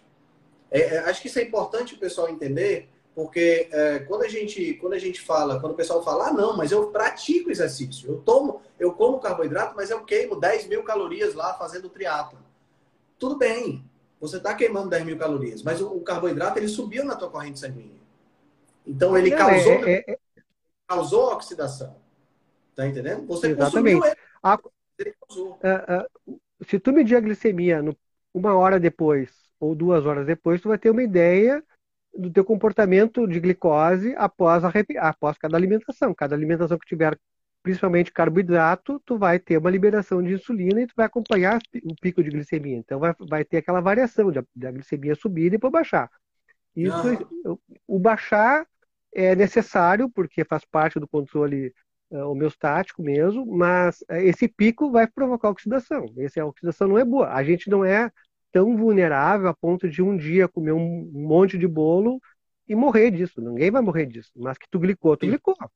O organismo tem mecanismos reparadores para poder reverter isso. Então, então, na verdade, o dano maior acontece no, sistema, numa questão muito mais é, de continuidade, uma linha de continuidade. Ou seja, tu vai mantendo esse processo continuamente. Aí, é por isso que eu digo, eventualmente no fim de semana tu pode dar uma, uma jaqueada, bota o pé na jaca, vai para viaja, sai um pouquinho da linha, não tende a não acontecer nada. Até eh, em termos de órmeses, isso aí te dá até um certo equilíbrio, assim, não é uma coisa necessariamente ruim, a menos que seja uma pessoa autoimune. Ou seja, quem é autoimune é, necessita uma vigilância maior, necessita ser mais obsessivo, mais, eh, mais regrado, né? Quem é apenas metabólico, eu acho que consegue ter essa, esse jogo de cintura e ter uma vida um pouco mais tranquila nesse aspecto. E, e, o que, que, o, que, que o alimento animal tem? Ele tem aminoácidos uh, completos, tem vitaminas como a B12, que é exclusiva do animal, né, que é a grande questão que todo mundo diz, ah, se, se, ser vegetariano é uma coisa tão natural do ser humano, ele não precisaria ter que estar suplementando B12 continuamente. Isso é uma coisa óbvia, né? Porque, esse é o argumento é... que a gente não precisa nem muito longe. A gente já mata toda a estratégia de veganismo com esse argumento, né? Exatamente. E, e, e, se tu pensar que existe um conjunto, porque não é uma, não é, digamos, quando tu tem a B12, tu não tem só a B12, tu tem o zinco, tu precisa menos vitamina C, porque tu, tu, tu não está oxidando tanto, as vias da vitamina, a vitamina C vai precisar para o metabolismo do carboidrato, e aí tu vai precisar menos, se tu comer menos carboidrato, tu vai precisar menos vitamina C, na carne já tem um pouquinho de vitamina C, por incrível que pareça, tem um pouquinho de vitamina C na carne, é o suficiente, é suficiente, vai ter magnésio, vai ter vários, se, se tu é, especialmente usar uma, uma alimentação de cabo a rabo, como, como diz o Saladino, né, uhum. cabeça cauda, Uh, tu tem ali, tu, também tu vai encontrar caldo de osso, vai ter um monte de outros aminoácidos, vai ter colágeno. É, olha, é uma riqueza impressionante. Então tem a gordura, tem a, as proteínas e aminoácidos de alta qualidade, vitaminas, os aminoácidos essenciais, que são aqueles que tu, se tu não comer, tu não vai, não vai sintetizar, tu vai, precisa ingerir eles para poder uh, funcionar de maneira adequada, especialmente a nível mitocondrial. Acho que a questão toda é a mitocôndria. A mitocôndria ela vai precisar, tu tem várias linhas de respiração e tu vai precisar de todos os cofatores. Então são pequenas quantidades, mas se tu não tiver isso, uh, tu não vai funcionar de uma maneira ótima. E o alimento animal dá todos os cofatores, todos, inclusive o, o sal também, que é um, um componente importante. E que mais? É, a as, o perfil de gorduras também, eu não tenho nenhuma dúvida que é extremamente saudável, né? Existe uma, uma discussão em relação ao LDL, teria risco. O triglicerídeo realmente é uma, um tipo de gordura que não provém do alimento de origem animal. O triglicerídeo vem sempre do carboidrato. Então, hipertrigliceridemia é uma gordura que vem de vegetais calóricos que, para proteger o organismo dos picos glicêmicos, o organismo armazena na forma de triglicerídeo. Então, é, as pessoas podem ficar bem tranquilas. Quem faz uma dieta carnívora baixa triglicerídeos mesmo, vai para 60, 80, 50. Esse é o perfil que a gente vê no, no, na clínica assim, o dia inteiro. E uh, essa questão do LDL é uma questão ainda discutida, né? Porque ah, o LDL de alto, LDL alto tem risco de doença cardiovascular. Eu acho que é tu pensar assim, ó, é como tu ter um, um tanque de gasolina com gasolina adulterada. Quanto maior o tanque, mais volume adulterado tem. Se tem um tanque menor, tem volume menor adulterado. O problema não é o volume, o problema é a adulteração. E a adulteração que acontece Sim. com LDL decorre da oxidação. Para mim é uma coisa eh, bem evidente. Assim. Tu, pode claro, medir né? o LDLA, o LDLB, ou medir a, a, a APO também, tu pode fazer algumas medições, mas eu estou muito tranquilo com o meu LDL de 200, 250, 300, não, não vejo risco nenhum, porque, inclusive, pessoas com hipercolesterolemia familiar com, com, sem oxidação não tem riscos maiores do que quem tem uma, um colesterol normal, entende? Inclusive ao contrário, né? Pessoas em UTI com colesterol mais baixo, com LDL mais baixo, têm um desfecho pior. Então, Exato. tudo fala eh, na Covid também aconteceu a mesma coisa, né? A gente via pacientes com vitamina D baixa, mais hospitalização, mais morte. Pacientes com LDL baixo, mais morte, mais hospitalização. Então, eu acho que o LDL, assim como a vitamina D, que é um esteroide, é um pró-hormônio, eles têm, uh, eles são, na verdade, protetores. Eles só não precisam é só não me oxida eles, porque aí também eles não, não, não, pede milagre, né? tem que entender esse aspecto, assim. É. E, e na, no outro lado, bom, a gente viu aí o que, é que a carne tem que nenhum outro anima, alimento tem. E, ao mesmo tempo, isso aí acaba gerando consequências se você não come. Né? Eu posso, me vem aqui a cabeça rapidamente aqui a questão da diminuição, da, da até mesmo diminuição de saúde mental por conta da diminuição da ingestão da B12. Né? A gente sabe, infelizmente, a gente não pode colocar causa e efeito aí, mas existem vários estudos associativos mostrando uma tendência ao autoflagelo, uma tendência ao suicídio, uma tendência à depressão, né? Em pessoas que Prejuízo são... cognitivo em idosos, a, a demência está associada com deficiência de B12 também, não, todo, não a, a, demência genérica, né? não Alzheimer especificamente. Mas uhum. deficiência de B12 está associado com demência, uh, deficiência de B12 na prática clínica, mesmo deficiências pequenas como 400, que passou 350, que uh, digamos em nível laboratorial nem se considera deficiência de B12, mas na, na minha prática, abaixo de 500 eu começo a abrir o olho. Às vezes, uma, uma, uma, melhora de alimentação ou uma reposição de B12, para esse paciente, melhora muito fadiga, melhora, melhora a dor de cabeça, melhora algumas mialgias. Então, uh, a B12 é bem importante. Além da B12, o próprio, próprio perfil lipídico, o cérebro, quase todo ele é água e gordura. Bainha de mielina é gordura. Né? O cérebro é todo gordura. O sistema nervoso periférico central é gordura. Então a gente precisa de gordura. Eu não consigo imaginar quando tu faz uma dieta uh, de baixo, baixa gordura, né, uma dieta restritiva em gordura, ó, vamos tirar a gordura desse cara. Vai comer só carboidrato, proteína e pouca gordura. O fígado vai fabricar LDL. Por que, que ele vai fabricar? Porque é essencial. Ele não vai deixar a pessoa morrer sem gordura. Então ele vai, vai fabricar LDL, vai fabricar, vai, ficar, vai fabricar lipoproteína para transportar a gordura adequadamente. E uh, outra coisa, a B12, esqueci, eu ia falar alguma coisa da B12, mas esqueci. Alguém está falando da homocisteína aqui no, nas perguntas, aqui assim. São as vitaminas do complexo B, né, que, tão, que são muito presentes na, nos alimentos de origem animal, né, em uma proporção bem adequada e vão ajudar muito em relação à homocisteína. Existem também, eh, evidentemente, alterações genéticas, polimorfismos, que favorecem o aumento da homocisteína e aumento de risco de inflamação, mas, eh, na verdade, a gente pensa, digamos, eu penso muito no, no indivíduo geral, né? no indivíduo como, como, como espécie. E, de, e depois tu vai ter que realmente, cada caso é um caso, vai ter variações genéticas que vão indicar que tu tem que fazer um tratamento mais específico, tentar ajudar especificamente aquele problema, se, se fazendo a minha primeira proposta sempre é tentar mexer no, nas coisas que estão são simples e estão no modo de vida, né? Para depois uhum. entrar com intervenções medicamentosas. Eu acho que você estava falando em relação a B12, Cláudio, era no que diz respeito à questão da saúde cerebral, você estava falando da, da, de uma dieta de baixa ingestão de gordura, como ela pode afetar a saúde cerebral, porque o cérebro é pura gordura. Isso. A outra coisa, assim, ah, tem trabalhos com estatinas mostrando que pacientes com, com, com, com LDL baixo, eles têm uma piora cognitiva com o tempo. O prejuízo cognitivo é maior do que tem o LDL mais alto. Isso sem considerar a oxidação do LDL. Então, ou seja, o LDL é um fator, um, um LDL mais alto é um fator protetor cerebral, oxidado ou não. Obviamente, a gente está pensando num, num, não oxidado, é muito melhor, obviamente, ninguém quer um, um LDL oxidado, mas, mas o, o, o, LDL é protetor nos desfechos de acompanhamento de longo prazo, na parte cognitiva.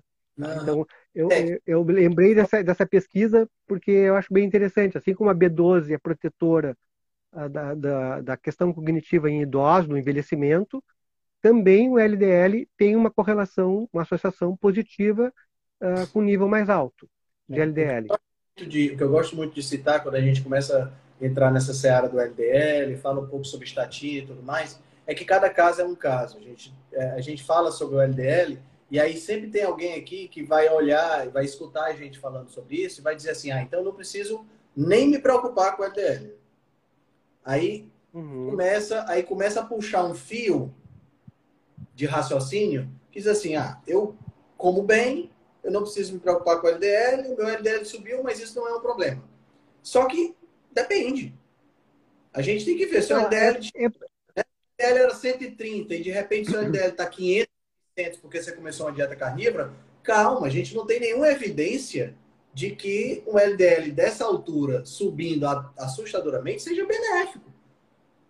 Também não tem uhum. evidência de que ele possa causar um problema, mas também não tem que ele não possa, né? Então a gente fica sempre tem que. Eu, não, eu gosto... é, é, existe, é, é, essa, esses estudos em relação a carnívoras, cetogênicas, estão é, começando. Está se, tá se entrando num nível de detalhamento que não se fez, até porque hum. eu acho que não tem interesse. Eu, assim, com a, com a, pesquisa do livro, eu vi assim, olha, que tem interesse, se criou um fármaco que vai intervir e que vai solucionar um, um problema que existe ou não, que seja criado ou não, uh, vai se investir em pesquisa. Se não tem isso, dane-se. é, então, assim, pesquisas independentes são importantes, pesquisas uh, crowdfunding para pesquisar certos itens, o, os, tem, tem, o Diet Doctor, por exemplo, faz, faz um trabalho interessantíssimo de pesquisa de banco de dados, tem muita gente pesquisando esse tipo de coisa, e é Dave muito importante isso aí. Está tá conduzindo alguns estudos agora também, né, com relação àquele, àquele, àquele fenótipo é, hiperrespondedor, que é um fenótipo isso. né? Exatamente. Então, esse, isso vão ser trabalhos que vão esclarecendo, à medida que o tempo vai passando, a gente vai ter mais, uh, uma maior evidência em relação a isso.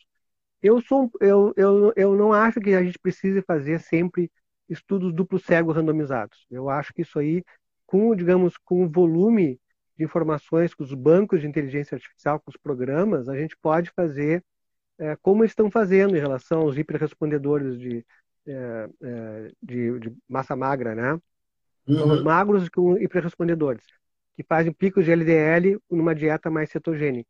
Esse, esse tipo de estudo, que tu pega assim duas, três, cinco mil pessoas, um volume enorme de pessoas e tem todo o perfil e toda, digamos, tem um volume enorme de informações sobre índice de massa corporal, porcentagem de gordura, LDL, triglicerídeos, LDL-A, LDL-B, é, tem todo um perfil insulina, tem todo um, um, conjunto de informações, e tu bota no banco de dados, eu acho que isso vai dar muitas informações muito significativas. A gente não, é, eu acho que, eu até acho que essas informações a indústria já tem, eu acho, sabe? Mas eles não têm interesse em, pode parecer teoria da conspiração, mas eu acho que eles já sabem muitas coisas e não abrem, né? E, ou estão tão enviesados que o negócio é ganhar dinheiro e nem estão vendo, esse, não tem esse interesse também. Mas eu acho que a gente tem uh, uma perspectiva promissora com a, com, a, com, a, com a, inteligência artificial, com bancos de dados maiores, para investigar esse tipo de, de alterações e, e, acompanhar esse tipo de pacientes, esse tipo de, de, de, respostas individuais, assim. Só que tu tem um grupo maior que consegue entender melhor o que está acontecendo. Sim. Até porque sim. tu pode também é, registrar o que é que tu está comendo, tu pode ir fotografando, tá. tu pode ter registros mais uh, atualizados, não é uma coisa. Tá mais simples agora as coisas. Isso, você tem. Na sua mão você tem uma super câmera que você pode fotografar aquilo que você está comendo. E, e, isso aí já serve de dado científico, né? Porque é exatamente o que você está comendo. E, e, pelas porções você já consegue ter uma ideia do, da, da, massa, né? Então isso é, isso é hoje, hoje fazer esse tipo de estudo está muito mais fácil. Tanto é que a, a, a, própria Apple tem no aplicativo saúde alguns estudos que são feitos dentro do próprio aplicativo saúde, que você pode se inscrever e que ele passa a registrar, por exemplo, caminhadas, passa a registrar um bocado de coisa, entendeu? É bem, é bem interessante isso aí, essa, essa vantagem que nós temos hoje de, uhum.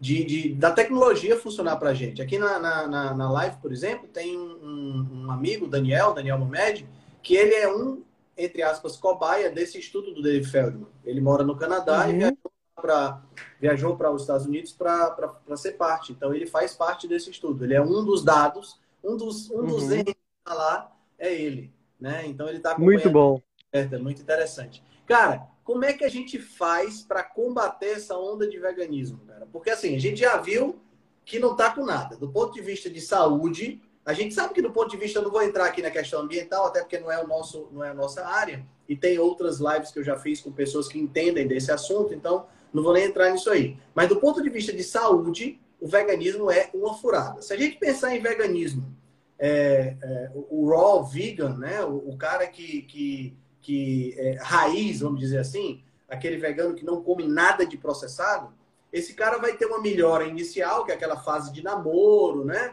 que é quando ele quando ele deixa os ultraprocessados, vira vegano uhum. comendo só bicho, só planta, né?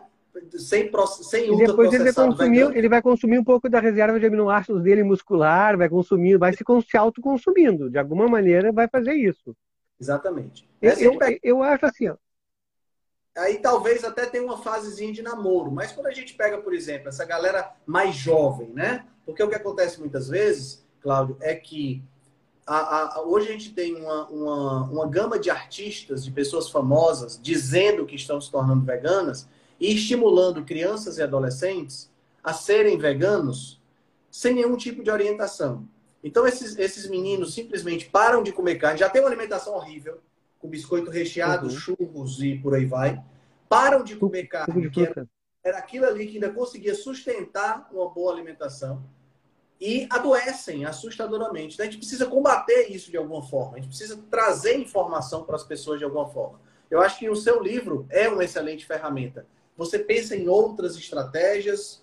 Fala um pouquinho para é, gente. Eu, eu, eu penso numa ideia assim de não combate. É uma ideia de verdade, sempre trazendo a verdade. A minha, a minha ideia é tipo assim, a verdade que a gente conhece, né? A nossa verdade que, que é evidente. Isso é uma coisa importante também. A gente pode dizer, ah, a gente vive num mundo de pós-verdade, tudo, tudo, não existe a verdade. Eu discordo disso. Eu confio nos meus sentidos, na minha experiência.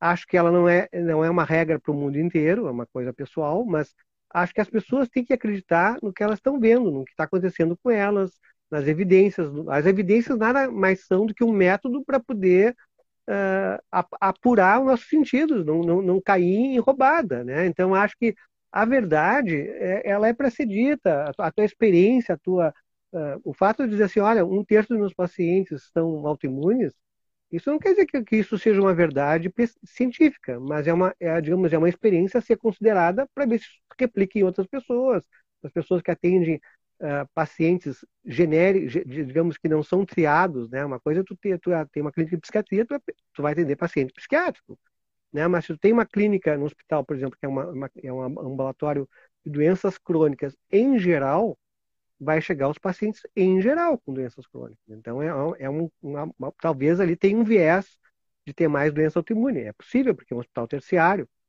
Mas eu digo assim, ó, acho que o, o, grande, a grande ideia em relação ao veganismo é assim, ó, questão de, de, de mal da carne, a gente tem que desmistificar completamente, porque isso aí não tem base científica nenhuma. E, e, então eu acho que eles já sabem isso, mas volta e meia tem uma pesquisa de uma associação de não sei o quê, associando carne, carne ou uma proteína da carne que faz mal, uma substância que faz mal. E aí tu ver a pesquisa não tem pé nem cabeça, né? Eles, é, o título fala uma coisa, a chamada do jornalista é outra, a conclusão é outra, nada conversa com nada.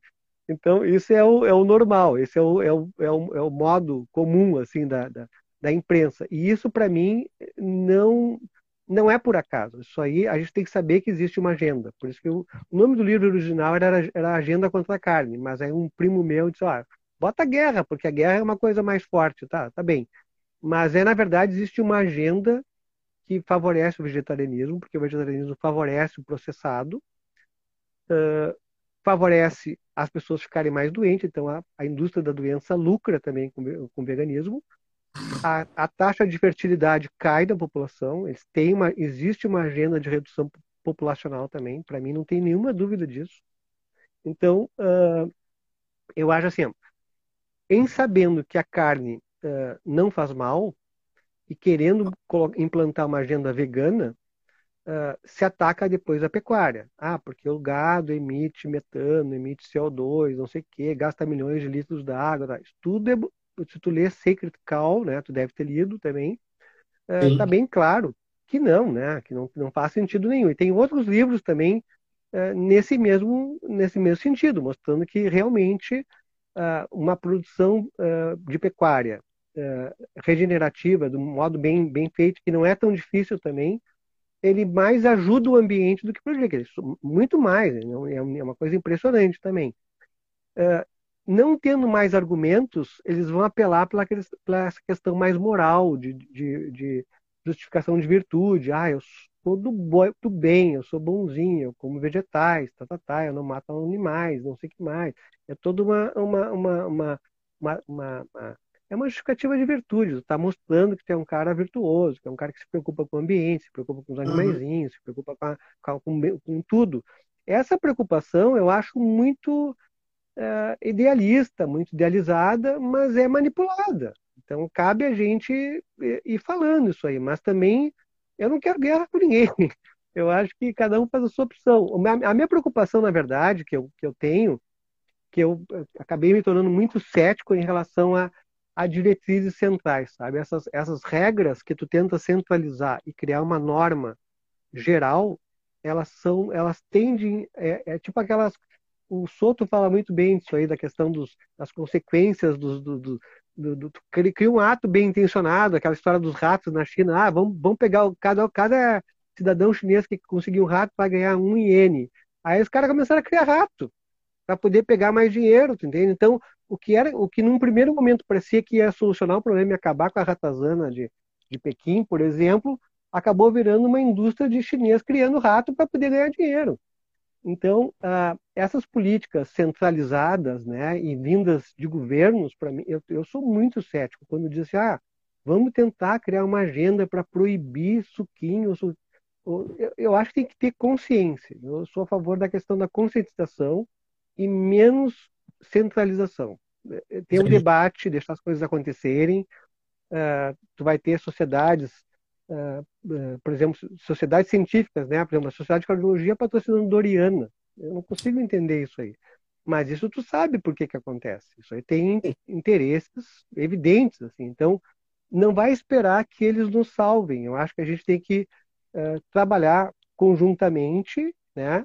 Não, não uh, digamos, ir nessa onda de criar diretrizes globais, tu vai te posicionando como grupos. Eu acho que o, o trabalho de vocês da, da, rebelião eu acho muito interessante. Acho, acho uma coisa aberta de, discussão, uma proposta muito interessante também.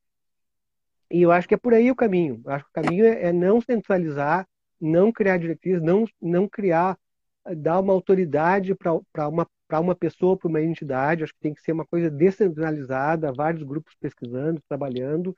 Não dá para contar com a indústria farmacêutica para curar as pessoas e ajudar a reverter doença. Eu acho que eles não estão para isso. Talvez em algum momento o próprio sistema mude, né? Porque está ficando inviável, assim, os, os custos do, do, sistema de saúde, custos em, de tecnologia, de investimento de remédios, está tudo muito fora, assim. Os custos com, com tratamento oncológico, por exemplo, são altíssimos. Eles vêm cada ano superando recordes e, e, a, e, a, e, a, longevidade das pessoas não aumentou muito. É, é, é meses em relação a décadas, não é, não é, não é o que a gente pensa assim, ah, não, houve um avanço real, não, não, não é bem assim.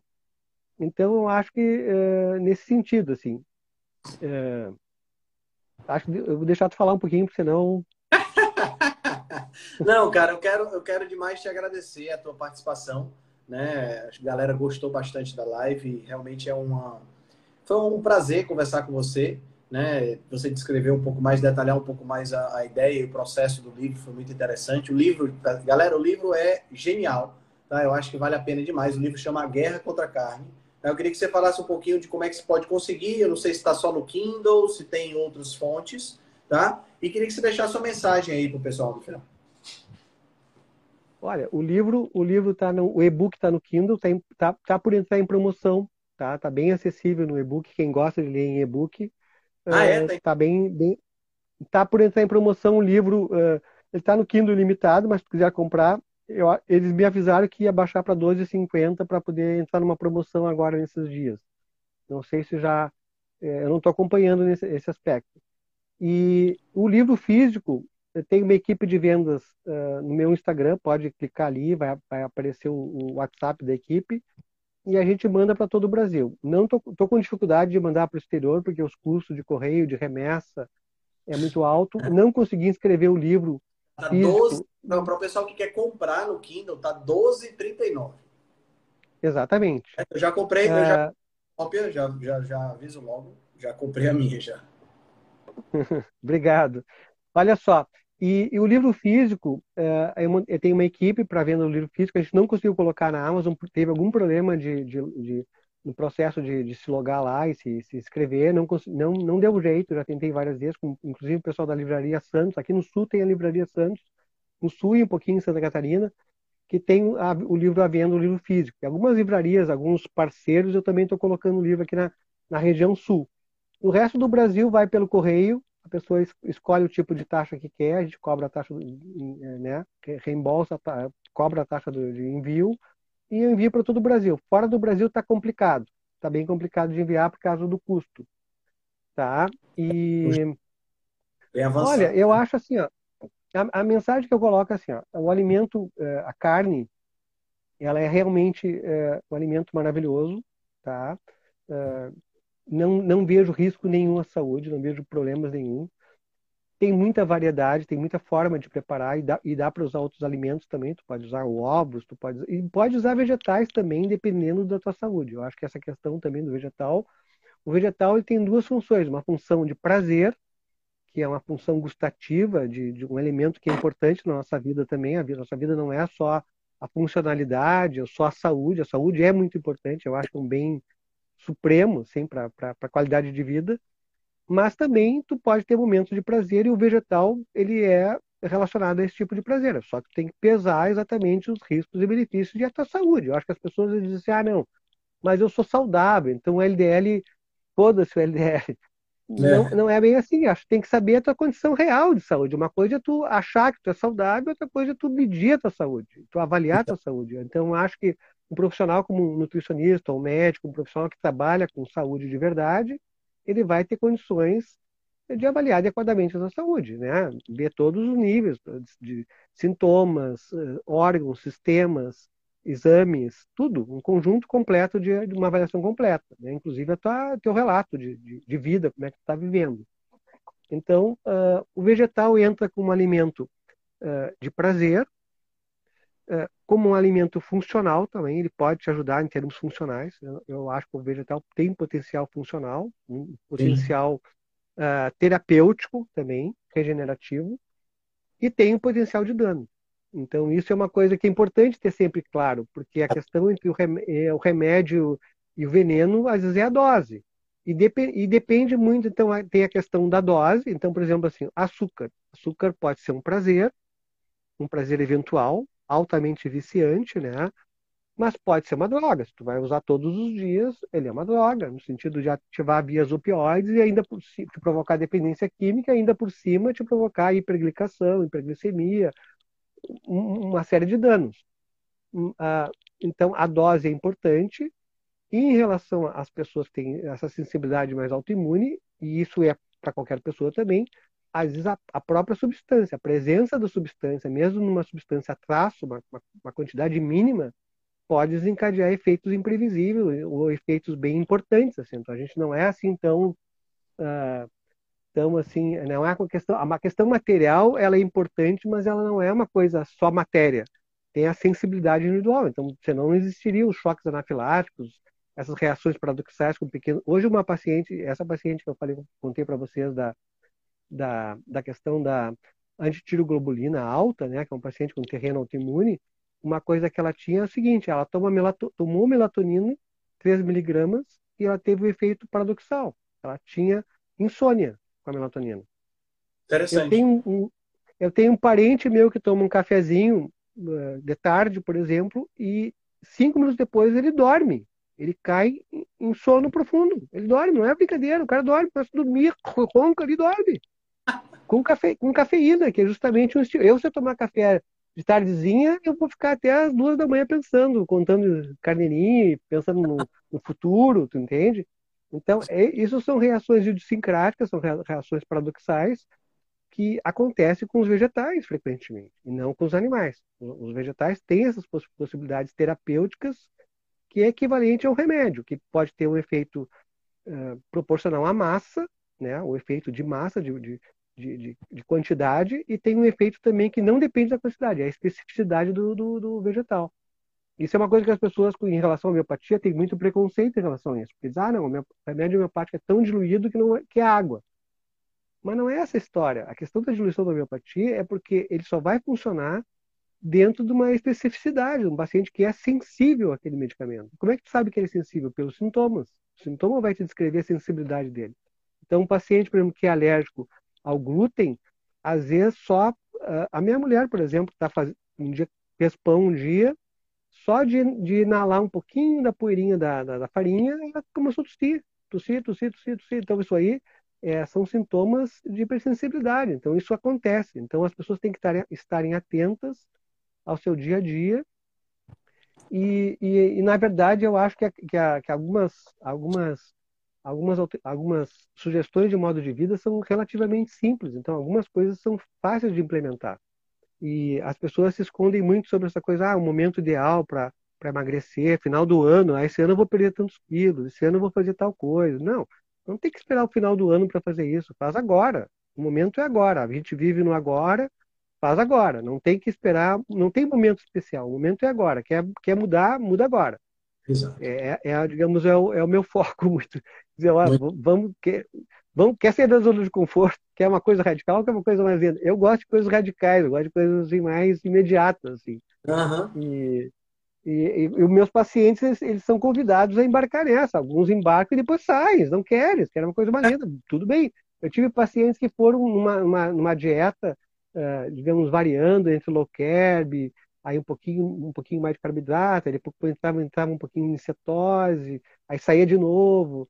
E um processo de um zigue-zague, assim, de um ano, dois anos, tá bem, é, é o caminho da pessoa, né? Mas eu sou uma coisa, eu tenho uma proposta mais direta também em relação a isso. Cara, e às show. vezes as coisas mais simples são mais. São, tem muito impacto. Assim, eu gosto de coisas uh, simples. A lei de Pareto, para mim, eu, adoro a lei de Pareto, né? Pegar 80%, 90% do que tem mais impacto e vou trabalhar naquilo ali. Os outros 10% depois eu vejo. Eu acho que isso aí é uma coisa, é uma, é uma teoria que eu acho que é uma, é uma ideia que eu acho que é muito interessante também. E a ideia também que a gente não, não é assim não tem que estar sempre na homeostase. Ah, não, vamos viver no equilíbrio. Não, não vivemos no equilíbrio. Nós vivemos entre o equilíbrio e o desequilíbrio. Entre o equilíbrio e o desequilíbrio. E por isso a gente faz musculação, a gente corre, a gente rala, né, estuda, passa dificuldades, porque a vida é isso. Não é uma coisa, não é uma regrinha assim estável, linear. Né? Exatamente. Mas espero Exatamente. que a conversa tenha sido produtiva, que as pessoas tenham aproveitado alguma Show. coisa extremamente produtiva, extremamente produtiva, extremamente agradável. Você é uma figura.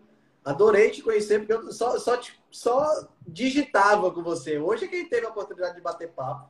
Espero que quando você estiver estiver viajando, vier aqui por, por cima, aqui em Fortaleza, por favor, farei questão de tirá-lo da sua dieta.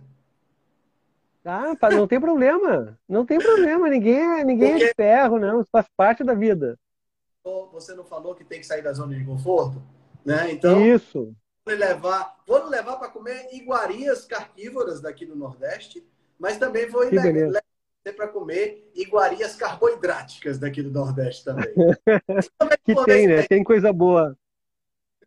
E falaram ah. muito da tal buchada de bode, não sei o quê. Ah, isso aí vai, isso Agora... aí vai ter. Buchada de bode, língua, panelada, isso aí vai ter. Mas vai ter também um tapioca, né? Que é a parte carboidrática da história. Doutor Cláudio, Beleza. muito obrigado Beleza. pela live, pela conversa, foi show de bola.